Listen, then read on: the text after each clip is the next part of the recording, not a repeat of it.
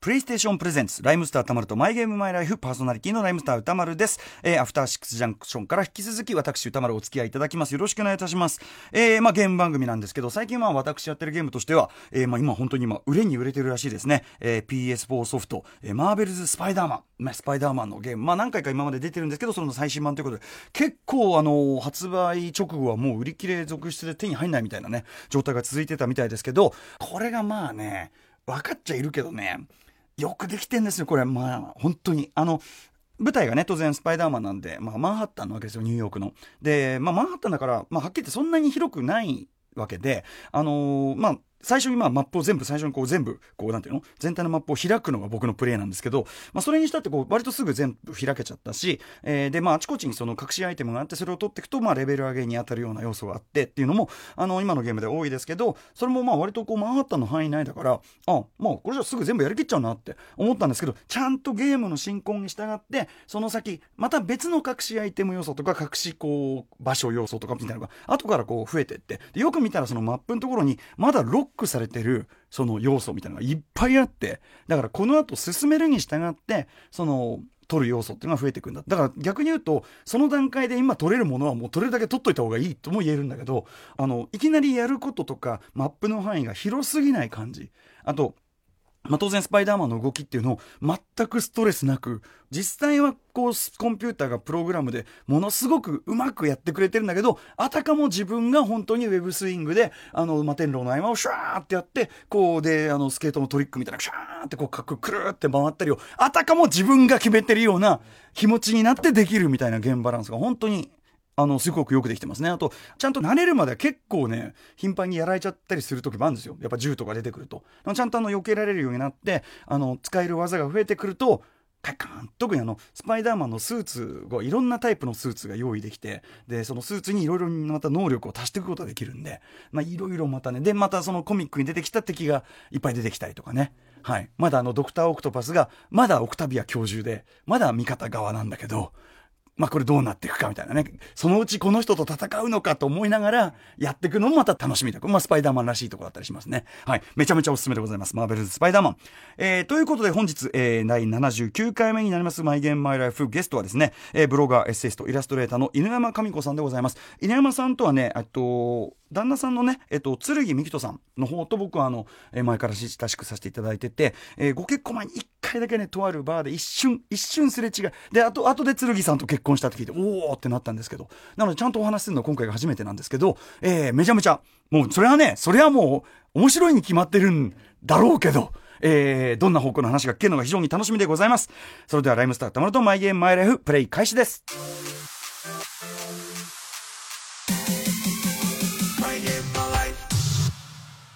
この番組はゲームの思い出や自分のプレイスタイルを楽しく語らうゲームトークバラエティー。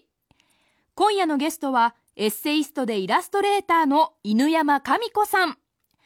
子供の頃夢中で遊んでいたゲームに実は深いメッセージが込められていたと語る犬山さん。思わずため息が漏れるようないい話。本人の口から聞いてみましょう。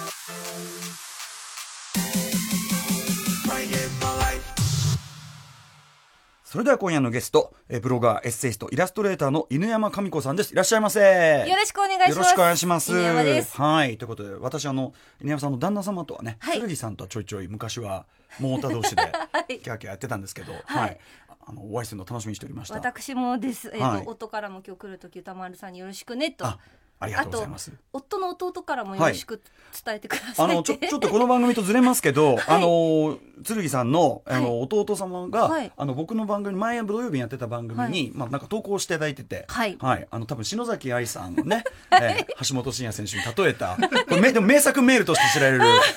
あの蹴られる蹴られないみたいなそういう話だったけどあの、ね、篠崎愛さんには戦闘音が似合うみたいなそういう多分メールがばっちりだったんですけど、それ以来その映像がもう頭から離れない名作メールでございましたありがとうございます、はい、弟が変態だということが私もよくわかりました。お世話になりました。ありがとうございます。ということでゲームの番組なんですけど、犬山さんやっぱゲームは相当お好きということで。そうですねあの学生時代特にそはのいゲームに救われてきたというか、救われてきた現実逃避うんうんをゲームでずっとしてましたうねん。なるほど。はい最初どんな感じでした？ご家庭はゲームどんな感じだったんですか？え禁止系ですねおお禁止系。はい、うんあの小学4年生の時にゲーはいムボーイを買ってもらえたんですよ、えでも1週間に1時間だけっていえう 出た。一日一時間じゃなくて週一。いやもう無理じゃないですか今までで一番厳しいので週2時間って方いましたよ ねいそれより厳しいの来た、はい週週1時間 ってじゃあ買うなよって本当ですよね本当ですよね目の前に吊るされてんのに、はいへだからえ私それまでいい子だったんですよ、うんうんうん結構親の言うこと聞くし、はいもうその時塾とか行かされてたんですけど、ええ勉強もちゃんとしてたんですけど、うんうんうん初めて私そこから親に嘘つくようになっ た嘘つくしかないですよねそんなのなねいですよ、本当でもおっしゃる通りなら買うなよですねどういうつもりなんですか ね僕なんか最新ガジェットは見たいみたいな親の欲なのあかーお父さん的にそこには興味あっったけど、みたいなたそうですねへえ週1まあでもゲームボーイだけにはい隠れてできはするという問題そうなんんですよ、うんでも電池すぐ切れて、はい子供のお小遣いだと電池電も池なかなか買えなかったので、うんうんはいはい切れたらもう終わりみたいなところもああってれ AC 電源なかったんでしたっけ本当はあったんだけど。うん、そっかそれ気づいてなかっ た。電池切れにきちょっと気をつけながら。気をつけながら、えっと、最初でも父親がゲームボーイウォーズっていう、まあ、かなり戦略ゲーうんうムん買ってきたんですよ。あーで全く私意味がやっぱり分からなくて、はい当時は、はいは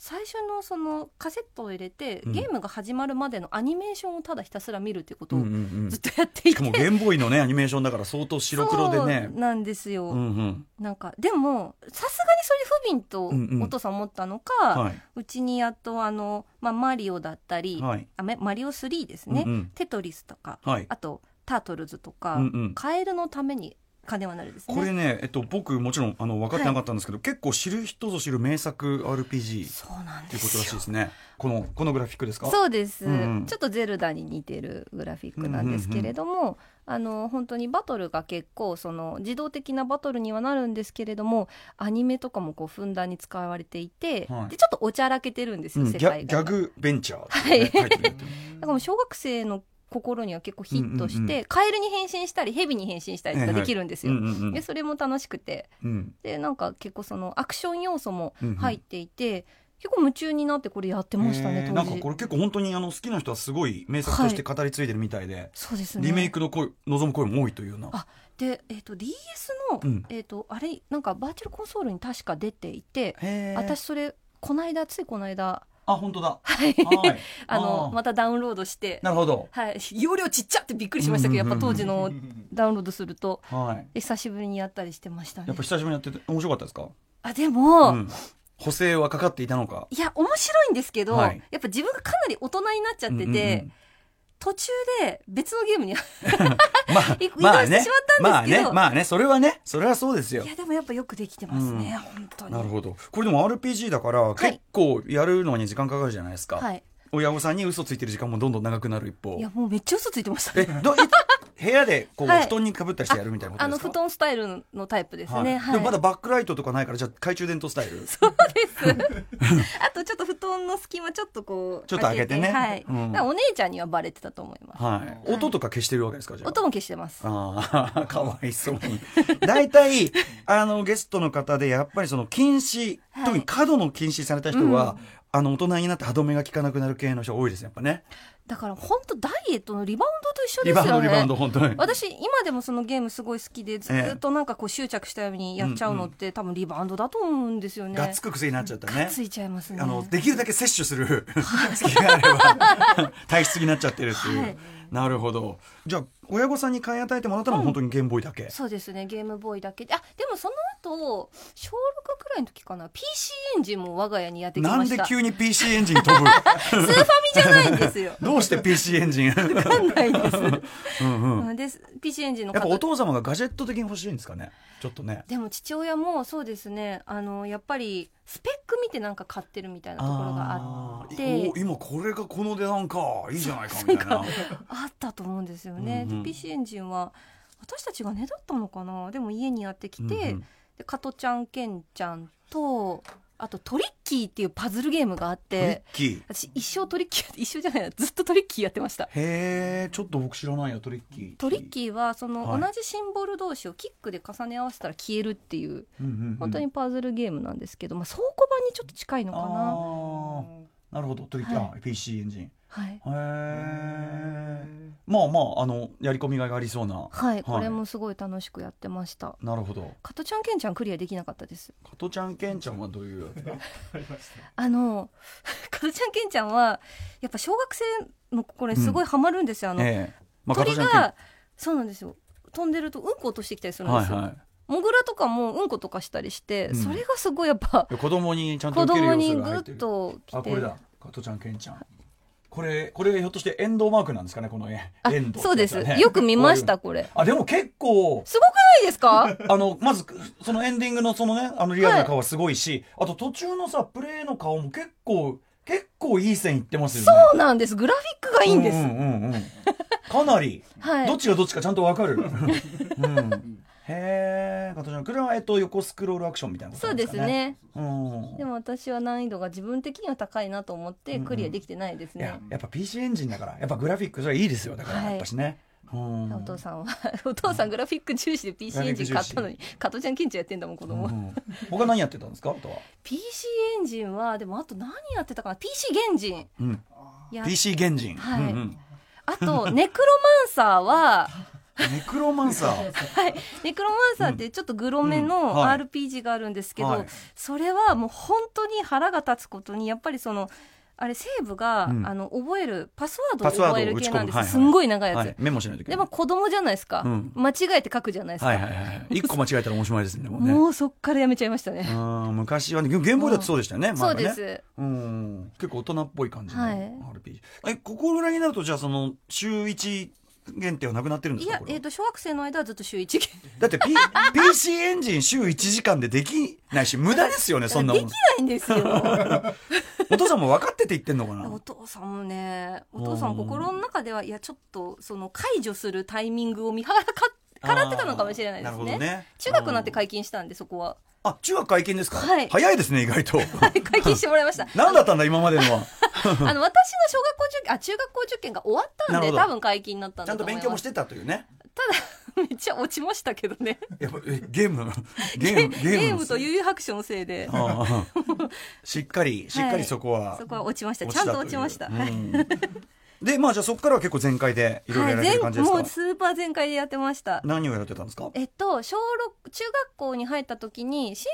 お兄ちゃん家にスーファミがあったのをもらえたんですよ、おお親戚もらえパタはーいンはい、で小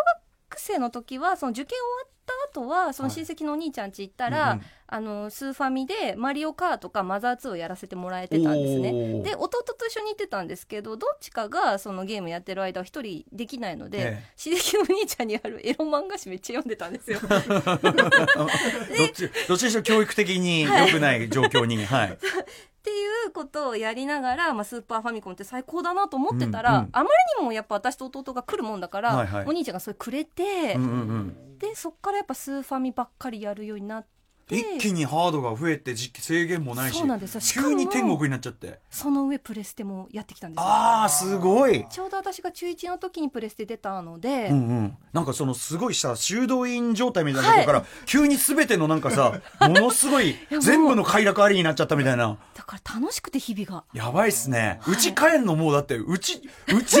うちだってやりきれないぐらいいやそうなんですよだ本当かにらもう私テスト期間中とか早く帰れるじゃないですか、はいはいそれが楽しみすぎて、うんうんテスト期間中もちろん勉強しないんですよやったーだってはい、やっと早く帰れると思って、ダッシュで家帰ってきて、カントリーマームと麦茶用意して、あいいですねもう、はい。でも、勝ち組ですよ勝ち 組ははいい。レベル上げしてましたね。えーもうじゃあひたすらちょっと今も う何から伺っていいやらって感じですけど、どんな感じのやり込んでたのでそうですね。初めてやった RPG はカエルのためになんですけれども、本当あのスーファミとかで本当にしっかりやり込んだのがマザー2とファイナルファンタジー6。おーでしたはいはい、マザー2まずね、はい。はいまあ、そりゃそりゃいいんでしょうねマザー2いや は。マザー2はやっぱ良かったですね、うんうんあのやっぱりその母親がテーマっていうこともあるんですけれども、まあ、最初はそのドットの世界観がめちゃくちゃ可愛くって、うんうんその世界にいたいみたいな、うんうんもう勉強もないし、うんうんでネスたちと一緒に冒険する完全に逃避の世界として。国の世界ですね、でしかもなんかバカンスみたいな感じで、うんそのサマーズっていう国に行ったらもう本当にバカンスの空気が流れてたりとか、はいはいウィンターズに行けばもう雪の空気が広がってたりとかして、まずその旅行気分だったんですかやっねぱ。糸井さんねだけはにいやっぱその辺はもうデザイン的にこう心地よさがもう完全に考え抜かれてるんでしょうねやっぱねきっとそうね。なんですうよ、んこんな感じ。はい可愛いんです、で海に行ったらなんか手のひら焼いてるわけわかんないなんか登場人物の発言もすごい好きで、うんうんうんなんかそこからすごい影響を受けてたんですけどであまりにも好きになってはい本当10週、20週ぐらいやってるんですうん。よ。 10週20週。ことあるごとにマザー2もう一回やろうかなみたいな感じになって、うんうんはいで今私あの子供一人いるんですけど、ええうん出産したタイミングで、うんマザーっていうくらいだから、うんうんうんあの母目線でマザー2やったらどうなるんだろうおーこれは面白い。はいはい。思ってまたダウンロードやっしてみてやったんですよ、はいで全クリしたんですけれどうんもうん全然やっぱ深いですね深い。 ははい大人になって母側から見ても深い。あのね違うんですよ、うんあの主人公が敵と普通に戦っていてあんまりその実家に電話するっていうコマンコマンドじゃなくて、うんうん電話のところに行って、はい電話先がママっていうのがあるんですね、ええええでママに電話をするとママの声を聞いて実家どうなのかなっていうのがやれるんですけど、はいあんまそれしてないとホームシックっていう条件かかるんですよ、ううんホームシック状態になるとあのバトルでもちょっとそのママが恋しくなったとか言って、うんはいあの攻撃できなくなったりするんですけど、それをこう解除するためにもう一回お母さんに電話しに行くんですね、うんするとお母さんが何ママの声でも恋しくなったぐらいのことは言うんですけど、えええすんごいあっけらかんとしてるんですよ。えうん割とそんなあのウェットじゃないっていうか。はい、ウェットじゃないんです、うんうんうんでその他もその息子がそのお母さんに電話するたびに大体あっけらかんとしてて、うんうんあこれってうん子供のこと信じてるんだって結構強く思ってあーあの大変だったら帰っておいでとかじゃなくて。そうなんです、うんうんえっ、と母親って結構その聞いちゃうじゃないですかあんた大丈夫とあかーそういうことそんなうんうんうん命の危険がある、はいはいまあ、命の危険がなったらそうなると思うんですけど、うんうんまあでも世話焼いたりね。はいすごいあれうるさくあれ持ったこれ持った。うんはい、でもそこで子供のことをこう信じきれるって、うんこれってこう母親としての器のでかさみたいなものをなるほかなどりなるほど。感じまして可愛い子には旅をさせないといけないですし。そうなんですこれって多分私が思春期でぶち当たるであろうんううん子供との問題っていうのが、はいこ。こに結構いい例として、あなるほど。はい、いずれそのね世の中に一人でフラフラでね出ていきたくなる時もある。でもそんな時もそのこれまででも自分は愛情たっぷり育ててきたしみたいなことで、この子なら変なことにはならない。はい、うんもちろん心配はするし、うんおかしい目に遭いそうだったら助けるけど、はい。でも基本信用するっていう、うんうんあの姿勢は素晴らしいなとなる思ほっどて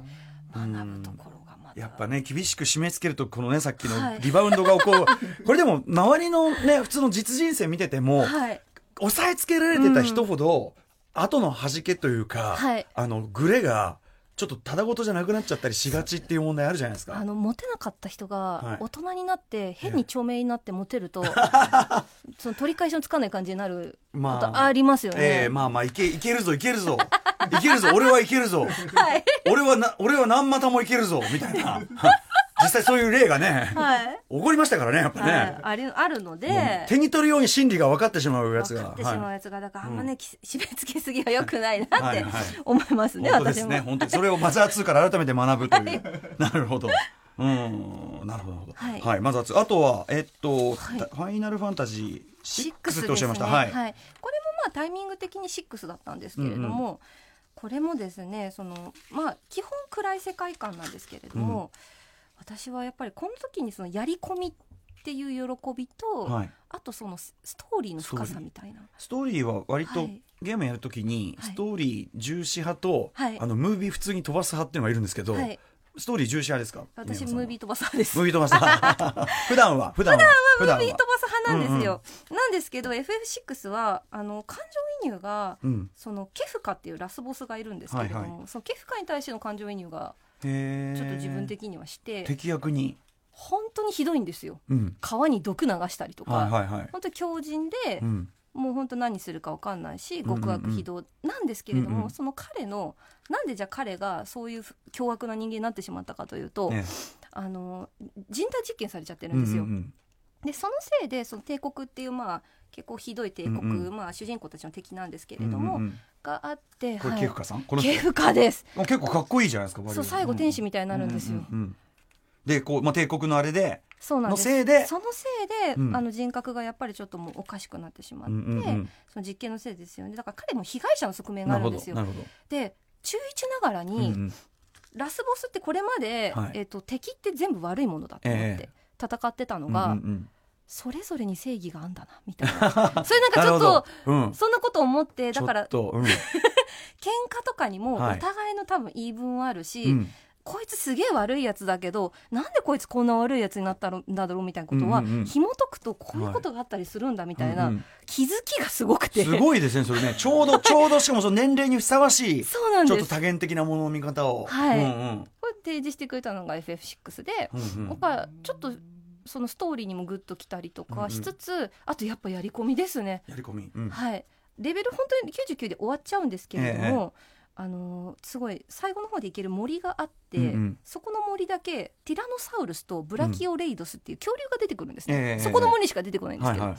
でそいつらがいうん落とすうんレアアイテムがはいすっげえ強いんですよ、へだからえドロップ率がすごい低くて、うんうんうんうんで特にあのブラキオレイドスっていうもう超強い恐竜なんですけど、うんええが落とすスリースターズっていうんううんアクセサリーがあるんですね、はいはいでこれは MP1 で魔法何でも唱えられるんですようんうんうんで超強いわけですよ、そんなの、うううで、まあちょっと反則アイテムみたいな反則アイテムみたいいなもんです、はいうんでそれを取るためにもそこにもう多分10時間15時間はいはいうんうろうろうろうろうろするわけですよでで戦っても落とすとは限らないそうなんです、うんうんうんでプラス、えー、ともう一匹出てくるティラノサウルスって出てくるんですけどそいつがはい落とすカッパ装備うんのアイテムがあるんですカッねパ装備はいえー、とステータス以上で FF6 ってカッパっていうものがあるんですよ、うんうんで基本カッパになったら弱いんですうんああカッパなっちゃったかみたいなはいなるんですけど、うんうんこのティラノサウルスが落とすカッパ装備を、うんはいカッパ状態で装備させるとめっちゃ強い んですよ。普段は弱いカッパ弱ないんカだけッどパがそのカッパ装備をつけた時に限っては超強い超強いんでへえちょっと裏技チックなす。そうなんです。うんうんうんだからもう、わそういうのあるって熱いじゃないですか。まあそうね遊び心って思って、うんうんうん大人ありがとうみたいな気持 ちで、すごい。はいうんこれやっぱ FF も6ぐらいになると、いその RPG もすごくこう歴史を経てきて、やっぱそのさっきの敵にも言い分があるじゃないけど、うんちょっとこう今までね要するにそう通りかかった俺が本当に RPG やるたびにひでえなと思う自分 の自分のレベル上げのためにそこら辺にいるぽよぽよした可愛いやつにはい後ろからぶったたいてやったりするというそれに対するちょっと若干反省っていうかこう相対化が始まる時期でもあって、そうですね。それと稲山さんの思春期始まりがちょっと一致してはい。素晴らしい教育的効果を。あ、それで言うと、その流れで言うと、はえっ、と、プレイステーションで出たムーンっていうムーンはいゲーム、はいこれもそうですよね。その、うんうんやっぱり、今歌丸さんがおっしゃった敵をその何も考えずにうんうん私たちぶった切ってるけど、勇者って本当に勇者なの、っていう問いかけに、うんうんうんまさに答えるはいはい超名作、よくおっしゃっていただきました、ムーン。はいこれ、山本佐穂さんって、この番組のあのあロゴはをい書いていただいてる漫画家の山本佐穂さんのベスト生涯ベストゲーム、ムーンだそういでやす。ムーンはベストゲームですね、うん、いやはいあれは素晴らしいですね、素晴らしいですよあれでね。私あのクラブに憧れたりとかああ、クラブ描写がね、出てはいくる。クラブ行けるんで、クラブ楽しそうみたいなうんうんうん気持ちにもなりました、時代ですね、やっぱね、これはね。時代ですねゲームにクラブ描写が出てくるってね。はいうん、ちなみに、FF 派、ドラクエ派って、割とこう、ばっこり分かれたりするんですけど、はい犬山さんはどちら派ってありますえーとですね私思春期まではえっ、と若い頃は FF 派ほうほう。大人になってドラクあ、エ派そっち。まあでもどっちも好きですねどっちも、はい、あ、どっちも派。うんうんうん。はいドラクエだと、こう、ナンバリングで、こう、思い入れがあったりするのありますかファイブですね ファイブ来た。はい。これもままああ、ね、年とかも関係あると思うんですけど、これも私あのムービー飛ばす人間の私がはいやっぱりストーリーにグッときたっていう作品なんですようね、んうんうんやっぱりその父親との関係性、おお。はい、パパスですかうんうね、んでこれはもうネタバレしちゃってももう大ま丈あ夫ファイブですからフね。ァイブいいですよねはいいいですよ。はい。あのパパス死ぬんですよね、えでその際に、まあ、とある洞窟にいてパパスは、まあ、命を落とすわけなんですけれども、えー、とその時にその、まあ、で幼い主人公はそれ見てもショックを受けるうんうとんなるんですけれども、お主人公大人になってから、は子供の頃の自分うにん会いに行けるイベントがあるんですよ、はいはいはいでその時まだそのお父さんも生きてるんですよね、えでその時にえうん大人になった主人公はがい子供の頃の自分に声をかけるんうでんすよ、うんうんでその声をかける内容が、はいすいませんこれ正確かどうかわからないんですけど、お父さんのこと大事にしたねみたいな内容なんですね、うんちょっとうんうん本当に自分だったら、うんうんいやああそこで洞窟行くのを止めなさいとか、うんうんうんそういう声をかけそうになるところを、うんうんお父さんを大事にしなさいっていうはいはい言葉って、うんうんこれもまあ深いなーって、うんうんうんこれも大人になってからまた何週目かやって、ええすごいですねその大人になってからしっかりやり直すとか偉いですねやっぱいやね気になっちゃって、うんうんあそこってどういう意味だったっはいけはみいはいたはいいな感じで気になってもう一回プレイしたんですけどお大人になってでもやっぱあやっぱこれ深いわってやっぱわかる逆に大人になってその深さに気づいたといううか、んうんうんもちろんその洞窟行くなんて止めることはあるにしても、でもお父さんのことを本当に考えた時にうん多分洞窟に行かないってお父さんの選択肢ないと思うんですよ。うんうんお父さんの気持ちも全部わかってるんですよ大人になった主人公っていうのは、うんうんはいはいそしてお父さんのその行動っていうのうんは、うんお父さんの正義だから、はいはいそれで止めるかどうかっていうところもあると思うんですよう。んうんそれを考えた時うんうにんはいかけるべき言葉っていうのは、はいお父さんを大事に以上のものってうんうんうんうんないよなって、しかもそのお父さんがどうなるかが分かってればただの、はいお父さんを大切にするんだよって言葉そのもののただの言葉でも分かりますからねプレイヤーはねだからちゃんとその作り手がそう考え抜いてそのもうこれしかないっていうところにちはいゃんと落とし込んでるっていうか、そうなんですよちゃんとその言ってみればその間違う権利っていうかお父さんの選択、はい人生の選択っていうのも尊重した上での、はいでもひょっとしたらこの声をかけられたら、うんまたなんか違う選択が出るかもしれないし。本当にそうなんですよこれまたちょっとゲームと違う話になっちゃうんですけど、私母親の介護をやってまして、えで母親が、えー、と脳出血をーうんうんこうになってしまったんですね、えでその脳出血する前に、はいその母親ゲームやってまして、えうんうんでお母さんにちょっと時間空いたからこれ一緒にやろうよみたいな感じでクイックイってややられた時にうんうん私が、お母さんちょっと私忙しいからごめんって言っちゃったんですね、はいはいでお母さんがその脳出血してもちろんあの今も寝たきりなんですけど、うんうんあの生きていあの元気にしてるんですけれども、ええええ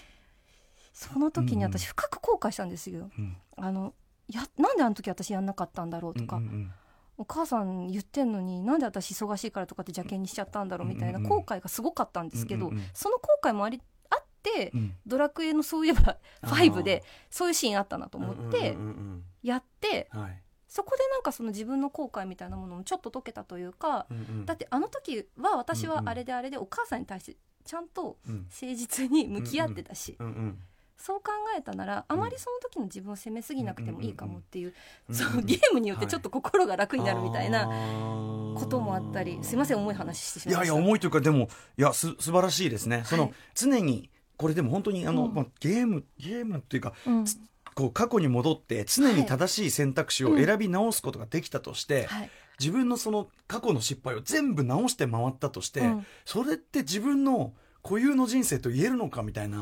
や本当にそうですよねのをね考えたりしますよだから、うんやっぱその後悔とか、はい、まあ、ちょっとしたこう掛け違いとかも込みで、込みでそれは人生自分の人生なのだからみたいな。はいそれを教えてくれるのがゲゲーームムやったのがドラクエ5、はい、 回り回ってしかも,、しかもドラクエ5っていうかドラクエ5をもう一回やり直した犬山さんの学びですよねだからねそうですね大人になって、そうですすねごいあのねゲームあのゲ毎回このゲストに最後にゲームから学んだことはみたいなことをね、あー伺ってるんですけどこんなにいい話をフィードバックしてる人初めてですよいやいやいやいすごすぎですよ本当やにいやもうそんだけ抑制されてたんですよゲームもうゲームで考えるね脳にされちゃってるっていうなっちゃってるんですねでもやっぱりその昔やったゲームのストーリー、特にお子さんの時代にそういうのやってた人ってやっぱ今やるとそこに深みに気づくとかいっぱいありそうですねやっぱねあ。りますうーねんいや当時は分かんなかったことが今分かるみたいなのが、はいすっごい楽しいですね、うんでもなんかだからやり直してみる価値やっぱあるんですね、やっぱね結構ねあると思います、ちょっとなかなかやっぱさすが稲山さんねお話がもうめちゃめちゃ面白いんで、はいいえいえぜひぜひちょっとハマったゲームの話も、はいで時間が許す限りいっぱいはい、はい他にありますかハハマったゲームですか、はい、あとタクティクスオーガタクティクスオーがはーい、ははいい、えっ、と多分この番組でも何度かファイナルファンタジータクティクスって、はい小出祐介君とかがはい好きだって言ってました出ねてきたと思うんですけど、はい私も最初うんにファイナルファンタジータクティクスをやったんですよ、うんうんプレステではい面白すぎたんですね、うんうん私もあのーディープダンジョンではいずっとキああャまたこのッチ、はいはい小出君がねずっとね、なんだっけその暗くて、はいそうです暗くて身わかんない中で中で相手が投げてくるカオスブレイドっていう最強の武器があうん はいはっいてそれをずっとキャッチしてたんですでそよでそれでないと取れないアイテムがあるん ですね取れないんですはいうんめっちゃ面白いじゃないですかそんな冒険のしがいありみたいなまあそうだけど、はい結構作業感もある ぐらいですけどいや私その作業家もすごい好きで、うんはいはい友達に私自分がゲーマーだってずっと言えなかったんですけおどそれは何でですかあの当時まだ女性が、えー、とゲーマーだっていうと迫害されてた時代ですね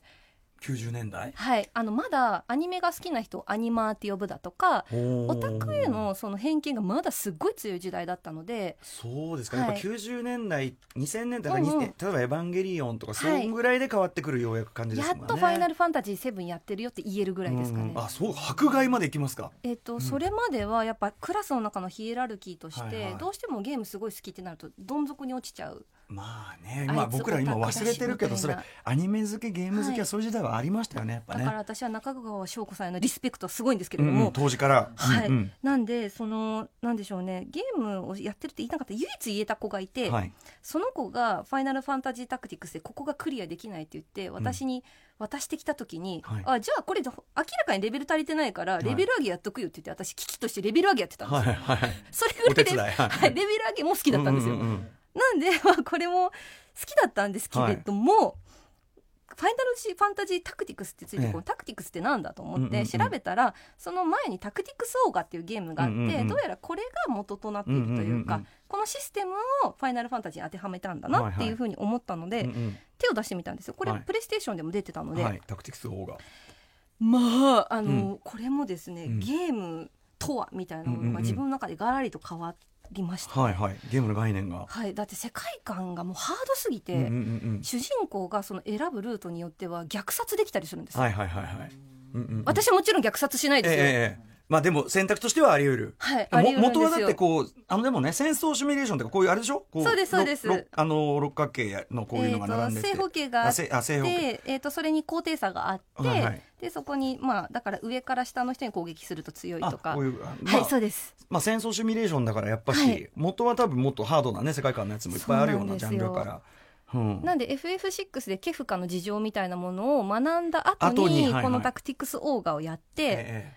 じ主人公ですよ自分がそっちに行くっていうこともあるんだえうんうんうんっていうそのはいびっくりと、核に用いれる、はい、あとやっぱでもその戦略性ですね本当うに、んうん、もちろんドラクエとか FF でも例えうばんラリ法をここで使うとんうん実はすごく有利に進むとか、はい戦略性って多少あったんですけれども、うんこのタクティクス系はうんやっぱり低いレベルでいかにこう強い敵をフルボッコにできるかみたいな、おーそこの気持ちよさが、えーやりようによっては、はい、えーレベルじゃないんですよやっぱり戦略なんですよ、で、うんうんそこで陣形とかも考えて、はいはいはいこういうふうに何も考えずに、うんとりあえずイエーって叩きに行っうんて、うんえー、とユニットをどんどん前に押し出していくと、まあ、そこ殺されるわけですよね。うんうんうんうんでも団子状にしてはいで敵の薄いところかうらんうんうん叩いていくとか、うんうんうんなるべく高いところを陣取って、うんうんうんうでんなおかつ弓矢だったり魔法で有利な攻撃すると、はいはい有利に進むとか、うんうんうんうんそれが気持ちよかったんですうんよ、うんうんまさになんかこうレベルが低いものがレベルを高いものを、うんうんうんと対等に戦えるって、うんうん子供は大人と戦えるみたいな、うんうんうんうん構図はいにも感じられてだしこう持たざる側がはい戦う方法っていう か、実人また実人性フィードバックものそうなんですよ、気づきがすごかったで気づすきこれはということは実人生において もその持ってる人を羨ましがってるだけじゃなくて、はいやりようによってはいけるやないかとそうなんです よだからその後ですかね私の化粧がめっちゃけばくなったのはあなるほど戦略だと戦略ですよねうんギャルになった方がこれは有利じゃないかとかうんうんうんうんいろいろ考えるようになりましたね、うんうんあでもこれいいですねやっぱ ね、うんでもまあタクティックソーガはちょっとあまりにも、うん当時の私には難しくて、はい難しいのはもうもちろん、まあ、戦略っていうのはやっていくと慣れていくんですけど、どっちかっていうとはいそのストーリーで、ねお姉さんを救いたいんですけれども、はいうんうんうんお姉さんを救うためにはその選択肢をいくつか、うんその正しい選択肢を選ばなきゃいけないんですよ。えええまあそれが難しいんですよ。え毎回私失敗しえてお姉さんの説得にし失敗へただお姉さんめっちゃ強いんですよ。えお姉さん一人入るとゲームバランス変わるぐらい強いんですよ。へえ欲しいじゃないですか。うんうんうん何回もリセットしうて、んうんうんお姉さん説得してでさらにさっき言ったあの「ファイナルファンタジータクティクス」のディープダンジョンはい。バリのうん。超やり込みダンジョンがあるんですよはいはい。でそこに向かうわけですうんよ、うんうん、 まあそれも面白いですなんかあの入山さん基本的にはできるだけ長い時間ゲームできてればそれが幸せっていうそういうのもありそうなんで いやこれこれって長い時間できるやつみたいなそれはで も否めない否めないそんだけ現実から逃げられるってことなので、うんその入り口でやっぱ面白い面白くないがあって面白いものがこんな長くできるってこと は、はいはい違う世界にずっといられるみたいな。あーはいでも一方でね現実の戦い方というか現実にもそフうィでードすねバック、考え方にもフィードバックされてるわけだからまあでも言うてもまあ雑魚キャラでしたけどね現実は。いや何をおっしゃいますか、うん、何をおっしゃいます、 うん、手持ちのカード問題は僕もよ よくわかりますんでそれは、うん、なるほどなえじゃあタクシースウォーカー自体は、はいクリアっていうのはあでもしました、うんうんうんしっかりとそのダンジョンうんうもんしっかりクリアして、うんクリアしましたなねるほどはいね、やり込めるというやりね。込めました、はい。あともうでもめちゃめちゃお話面白いんでなんかいろいろやり込み話を教えてくだすいさい。ませんそうですね本当いろいろ好きなんですけど、ええじゃあガラリと内ガラ容リをと変えまして、全然違うやつでもいいですよ。ボンバーマンボンバーマンえ。はいはい。ボンバーマンも大好きなんですボンバーマンは何でやってたんですか。私はボンバーマンは最初 PC エンジンですねあ PC で。はいはい。であのルーイとかいうあの乗れるうんヨッシーみたいなやつですよね、ボボンバーマン。のヨッシーはルーイって言うんですけどへえ。僕ゲームボーイでやってたんでそれ出てこなかったかな。でうんまあ、ルイに乗ったりとかして、でもやっぱ結局私そのボンバーマンのストーリーをクリアするっていうよりははい友達と対戦が対好き、戦もはいはい。今友達とってさらって言いましたけどやってくれる友達はいなかったので兄弟とですねなるほどなるほど。まあねゲゲームが好きっていうだけでもねそうなかななかかねなかまだ言えなかったので、まあ兄弟とやってるはいはいうんうんで兄弟と,、えー、とずっとボンバーマンやってたんですけど、ええその PC エンジンであの最初からうん火力マックス、はい置ける爆あ弾のマックスの面が、ははいいはい、はいもうもう要はもう全部もう縦横ドバーンってなそうなんるやつですよねはいもう十字なんかもうそれそチェれック柄みたいになるやつですねチェック柄のやつチェック柄のやつ、えでさしかもそのブロックもないので、はいはいもうやりたい放題なわけですよ要するにもう火の海っていうそうかそうそうその面しか入れたくなくて私あれでも確かにあの独特の楽しさありますよね、はいもう周りは地獄絵図みたいなさあ殺し合うぞみたいな、はいはいはい、でそれをやってて最初私も、うんやっぱボンバーマンではいブリブリブリブリってこう爆弾をさめっちゃ置けるの楽しくて、はいはいはい何も考えずに置きまくっては自爆みたいなことが本当に多かったんですけどはいはいやってるうちにはい、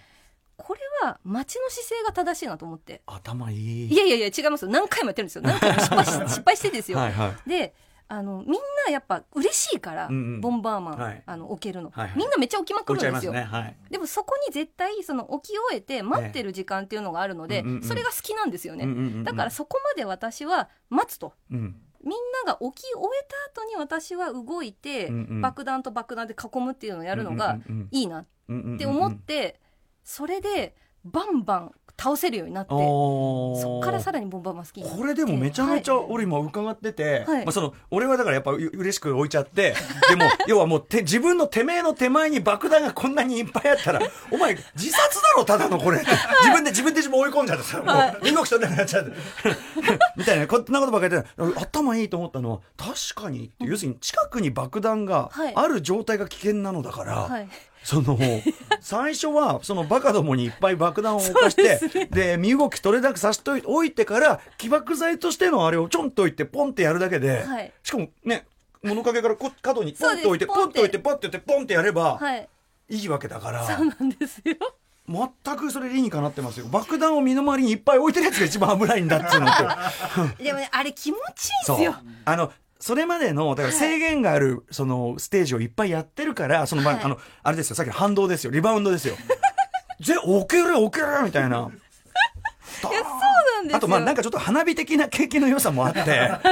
のやっぱそのチェチェック柄が見たくて見たいんですよ 今おお話伺ってたらまたやりたくなってきちゃったと思ういやもうぜひ今度ちょっとやってくださいよ、はあの夫もぜひ一緒にあボンバーマン大会、はいいまだいまだや今やることもあるはいやりますやりますなるほどはいあと犬山さんあれですよね、はいカードゲームボードゲームも好きなんですそよねうなんですよボードゲームカードゲーム、まあ、アナログゲームが今すごい好きでやってるんですけど、はいはいその私のこう原体験というか、うんうんっていうので、まあ、桃太郎電鉄といただきストリートですね、はい。かあります桃鉄に関してあこれね桃鉄に関してははい犬山さんの桃鉄話、はいめちゃめちゃ面白いので、ええ桃鉄いただきは来週に あはいわかりました実は取れ高が十分す十分すぎるほどあるということあすいなませのんでこの番組実はあのたったたった30分賞味おしゃべりになるとこい20分ぐらいなんですよ、40分いただいてるんで、うわ喋っちゃったはいいやいや、ありがたいです、ありがたいです。あの、なので、ちょっと、えっと、そっちのラインは、来週回しにいたしましょうかし。こまりましたで、一発メールを読まさせてください。はいリスナーからのメールです。えー、とある美術で3点ですさんです。私がゲームに対して一番熱を持っていた時期は中学高校生時代の、ときめきメモリアル、ときめきメモリアル2ですね。やっあやったやってた、はい女の子と付き合ったことがなかった私にとってこなかった男性ですね。このゲームはまさに神ゲーと呼べるものでした。その中で一番の思い出は、ときめきメモリアルスーファミ版はいにて、一番最初に攻略できた、うんえー清川のぞみちゃんでたすね。清川のぞみちうゃんわーえええースーファミ版は音声がなく文字だけの表現でしたが、清川のぞみちゃんの性格や表情すべてを頭にインプットし、告白のシーンにて、おそらくこのような声で言っているはずと想定しプレイしてみたら、感激今まで女の子に告白されたことがなかったの で、思わず大泣きをしてしまいました。ねゲームにて泣いてしまったのは後にも先にもこの時しかありません。すごいねいやー私は鏡ミラさんが好きでした鏡ミラさんというキャラクターがいる。はいあの、うんすっごいお嬢様で高ビーと思いきや、はいはい。実は貧乏で弟思いっていうあそういう思ってたキャラじゃないいあれただっりたんとだか、ねあときめときめもでもその女性でね、はいでもやられてたってことですいねやもうもちろんですね私、あのやっとやっとこさ女友達に、はいあのゲームやってるってカミングアウトできてから、初めて友達女友達と高3の時にお泊まり会した時に、はいときメモをクリアするってうん言っうんて、うんみんなで友達ん家集まって、はい藤崎しおりを落と すっていうのをみんなですごい頑張ったいいですね記女の憶子がたちでキャッキャッキャッキャ言いながらすっげえ楽しかったんですよ。へえこう恋愛ゲーム、はい恋愛ゲームをみんなでキャッキャ言いながらやる話前もあったよね投稿でね、うん男たちが 岩井勇気さんそう岩井勇気さん岩井勇気さんがハライチハライチ さすがだな岩井さんが岩井さんが澤部さんと キャッキャキャッキャ言いながら やってたって話がもう超ほっこりしたんですよ、ねあ、、私それ聞きました。 その聞話きました、聞きました。そうだ、そうだ。まさにもうそれなような感じでやり女まのし子同士たでキャッキね。ャキャッキ女のャ子同士でもやりますし、うんうん水着とかが楽しいんですよね。やっぱプール誘う、すぐプール誘うって言うんです よ。デート、どこ行くって言ったら、プール、プールって言うんですけどね。いやー、うわー、そっか。ねえでもこれ清川さんなんだ。清川さん。んにでもさ最初にまあ攻略できるで告白されて、うん。大泣きしちゃって可愛くないです かめっねちゃえ。ほんたまんないですね。いいなあなんか、なんか実際にこ告白とかされまくって、なんとも思ってない人とかより、ぜよっぽどこれいや尊い可愛い。涙じゃないですか、こ尊いれ。涙ですよ。いいなー好きだな、こういう人。ちなみに、ちなみにそのゲーム好きカミングアウトなかなかできなかったっておっしゃってたじゃないですか。い、いくつぐらいの時にカミングアウトしたんですか、えっと本当徐々にですね、うんまずその女友達限られた女友達にカミングアウトしたのが高3で、はい。でその後は二十歳の時とかも、うん彼氏がいたんですけど、ええ彼氏にもしやっぱ秘密にしててそういうものだから彼氏が FF10 とかやってるんですけど、ええ機械の敵にブリザード打つんですよそれはダメなんですかダメに決まってます何やっとんだお前はと。で心の中ではなってるんですけれども、まあ、言えないみたいな時を過ごして、うん。えっと学校卒業してからかな、うんあでも大学生の時かやっぱ二十歳過ぎてからやっと友達に言えるようになりましたね、えー結構そこは重たいものがありますねちょっとねかなり重たい彼氏にも言えないって彼氏にも言えなかったですねそんぐらいやあっのぱパラッパラッパーやってるぐらいは言えましたまあ、なんか自分のね中でそのはい言えるゲームと言えないゲームもあったんですよ、あのまあプレステ感の強いやつは言え るはい、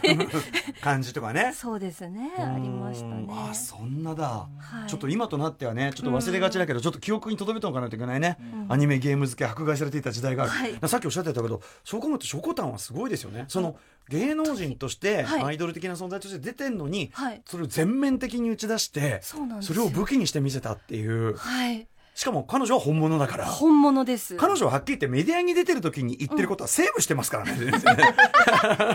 あんなもんじゃないですからねあの人ね私もびっくりしましたあのこれはゲームじゃなくて深海魚なんですけど深海魚につはいいはてい彼女がと仕事で話した時に早口すぎ て止まんなくてあ本当のオタクだってやばいっすよねやばいかったですあの彼女そうこあのコミュニケート不能になりますもん ね本当に好きだから、ぶなんかこの番組来ていただいた時に VR やっていただいたんですよ、したらはいこれはなんじゃこれは なんなんじゃみたいなことになってででついに私のなんだっけ木星に衛星となって、衛星のとなって木星の大気に突入して燃え尽きるという夢がこれで叶うんじゃーかなんかねあおかしいおかしいおかしい様言い出子がおかししいて。 ちょ、ちょ、ちょっと、ちょっと、な中川さん大丈夫ですか大丈夫ですかちょっと、聞こえてますか聞こえてますかみたいな。ねえ素晴らしい。はいまあでもちょっとそんな、あの時代の遍歴も、あのはいもう一回思い出せて素晴らしいお話でございました。えー来週もよろしくお願いいたしまおす。願いいたします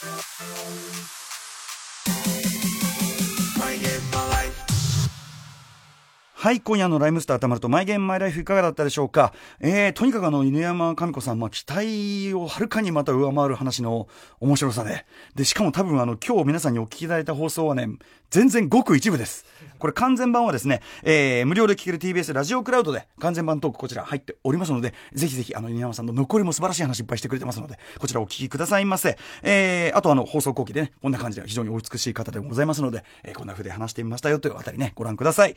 この番組では皆さんからの縛りプレイやゲームにまつわる思い出、そしてですね、えー番組に出演してほしいゲストのリクエストなどなどもお待ちしております。メールアドレスは mygame.tbs.co.jp までよろしくお願いいたします。メールが読まれた方全員に漫画家山本沙穂さん書き下ろしの番組特製ステッカーを差し上げております。それでは来週もコントローラーと一緒にお会いしましょう。お相手はライムスター歌丸でした。